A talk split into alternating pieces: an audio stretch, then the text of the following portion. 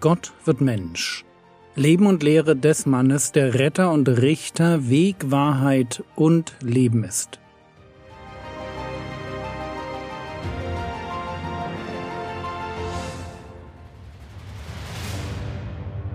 Episode 246 Klug gebaut Teil 2 in der letzten Episode hatte ich gesagt, im Zentrum eines klugen geistlichen Lebens steht die Frage, welche Methodik führt in meinem Leben dazu, dass ich vom Hörer zum Täter werde?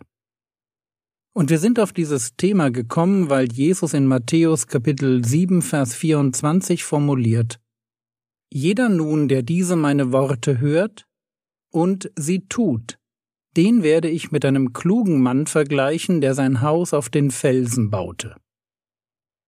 Wer hört und tut, ist klug. Und das wollen wir alle sein. Wer möchte am Ende von dem Herrn Jesus hören, dass er dämlich war? Das will doch keiner. Und so macht es für mich Sinn, euch heute in dieser Episode einfach ein paar Tipps zu geben, die mir helfen, vom Hörer zum Täter zu werden und ganz vorne stehen zwei Vorbemerkungen. Vorbemerkung Nummer eins Ein kontinuierlicher Heiligungsprozess, bei dem ich immer wieder merke, dass ich noch nicht am Ziel bin.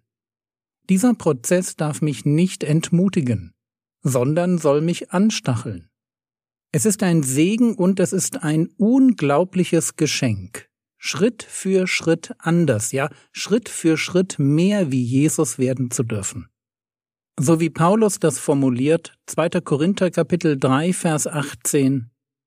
Wir alle aber schauen mit aufgedecktem Angesicht die Herrlichkeit des Herrn an und werden so verwandelt in dasselbe Bild von Herrlichkeit zu Herrlichkeit, wie es vom Herrn dem Geist geschieht.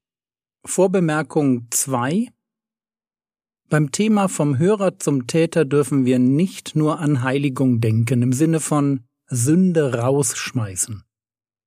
Leben ist, wenn man so sagen will, ganzheitlicher. Es geht darum, einen Lebensstil zu entwickeln, der sich aus der Perspektive des 21. Jahrhunderts an der Haltung Jesu orientiert. Und das bedeutet, dass wir grundsätzlich eine Offenheit entwickeln müssen für das Reden des Heiligen Geistes. Und ich meine das nicht in einem verquer mystischen Sinn, sondern ganz nüchtern. Wir brauchen das, was ich für mich den geistlichen Flow nenne und in der Bibel Wandel im Geist heißt. Ein Leben, das sich ganz selbstverständlich jeden Tag fragt, ob es noch im Willen Gottes unterwegs ist. Aber kommen wir zu den Tipps. Und bevor wir mit den Tipps anfangen, müssen wir uns überlegen, was wir eigentlich wollen. Antwort, wir wollen regelmäßig ein paar neue gute geistliche Gewohnheiten entwickeln, die sich verselbstständigen und uns idealerweise charakterlich prägen. Darum geht es, wenn wir vom Hörer zum Täter werden wollen. Wir wollen Jesus ähnlicher werden. Was ist dabei unser größter Feind? Ich denke, es ist eine Mischung aus Entmutigung und Dummheit. Entmutigung, weil wir nicht wissen, wo wir anfangen sollen, und Dummheit, weil wir die Sache falsch angehen. Um das ganz deutlich zu sagen, Heiligung und Wandel im Geist sind das Normale im geistlichen Leben. Wir leben nur in einer Zeit, in der wenig oder auf komische Weise über diese Themen geredet wird. Also vom Hörer zum Täter vier Punkte, die dir helfen können. Punkt 1 Reduktion. Du kannst jedes Jahr vielleicht drei bis vier Punkte in deinem Leben angehen.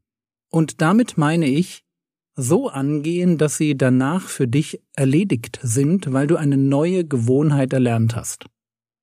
Jetzt merkst du schon, dass ich stark unterscheide zwischen einer Anwendung, die sich aus meiner Bibellese oder einer Predigt ergibt, und einer neuen Gewohnheit.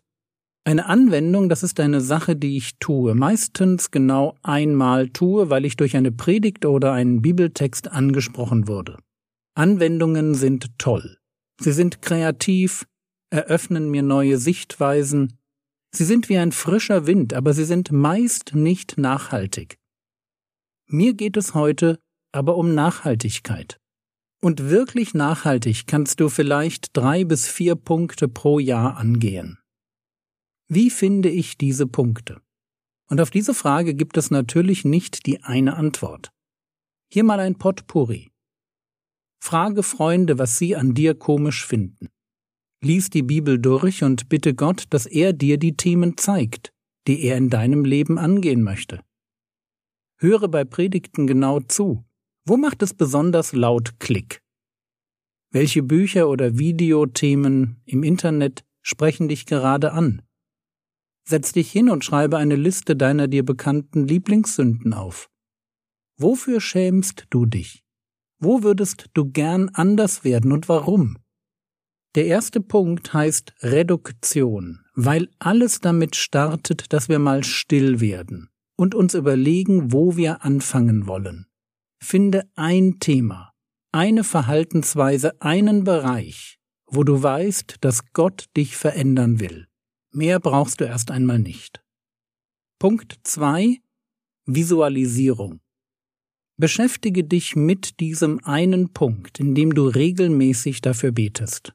Auf Dauer entsteht dann eine Liste mit den Punkten, an denen du gerade bei dir selbst am Arbeiten bist. Übrigens, wenn man dann zurückschaut, und sieht, was Gott verändert hat, eine ganz geniale, mutmachende Liste. Bete dafür. Lerne Bibelverse zu deinem Thema auswendig. Je größer das Problem, desto mehr Verse. Werde ein Kenner deines Gegners. Rede mit Freunden und im Hauskreis über den Punkt, den du ändern willst. Lass dir ruhig ein wenig Zeit. Suche dir gute Ratgeber. Fang an davon zu träumen, wie das sein wird, wenn Gott dich verändert hat. Welche neuen Möglichkeiten ergeben sich dann für dich? Wem kannst du dann ein lebendiges Vorbild sein? Punkt drei. Jetzt wird es konkret nachsinnen. Jetzt geht es darum zu schauen, welche neue gute Gewohnheit bringt mich meinem Ziel näher. Und noch einmal, es geht um Sünde raus und Flow, um Heiligung und Wandel im Geist. Lass dich vom Geist, von seinem Wort oder von dem Vorbild reifer Geschwister inspirieren. Wenn du dir mit der neuen Gewohnheit nicht sicher bist, probier sie für drei Monate aus. Sie muss zu dir passen, aber auch ein wenig außerhalb deiner Komfortzone liegen. Formuliere deine neue gute Gewohnheit. Und wenn du damit Schwierigkeiten hast, arbeite mit Verbündeten. Wichtiger Nachsatz Mehrere kleine Veränderungen sind leichter und häufig prägender als eine große. Im geistlichen Leben sind Sprünge ganz selten. Punkt 4 Stabilisierung. Wenn du mit einer neuen Gewohnheit startest, dann vergiss nicht. Es braucht mehrere Wochen, bis sich eine neue Gewohnheit stabilisiert. Überlege dir gut, was dich motivieren könnte, dran zu bleiben. Der eine braucht eine Belohnung, die andere die beste Freundin als Rechenschaftspartnerin. Vielleicht hilft dir auch eine Signalgruppe mit Gleichgesinnten. Wichtig ist jedoch, dass du dir darüber im Klaren bist, dass jede echte Veränderung Zeit braucht. Habe Geduld mit dir selbst. Sei barmherzig. Gib nicht vorschnell auf. Lerne es über dein Versagen zu schmunzeln und feiere jeden kleinen Schritt nach vorne. Sieh dich als ein kleines Kind, das mit dem Laufen beginnt. Jeder Schritt ist ein Sieg und jedes Hinfallen nur der Moment kurz vor dem Aufstehen. Vergiss bitte bei alledem eines nie. In uns wirkt Gottes Geist. Als ein Geist der Weisheit, der Kraft und der Disziplin ist er in der Lage, uns in jedem Moment das an Unterstützung zu geben, was wir brauchen. Ja, das Planen und Laufen ist unser Job. Aber er ist da, weil Gott selbst sich für uns wünscht, dass wir seinem Sohn immer ähnlicher werden.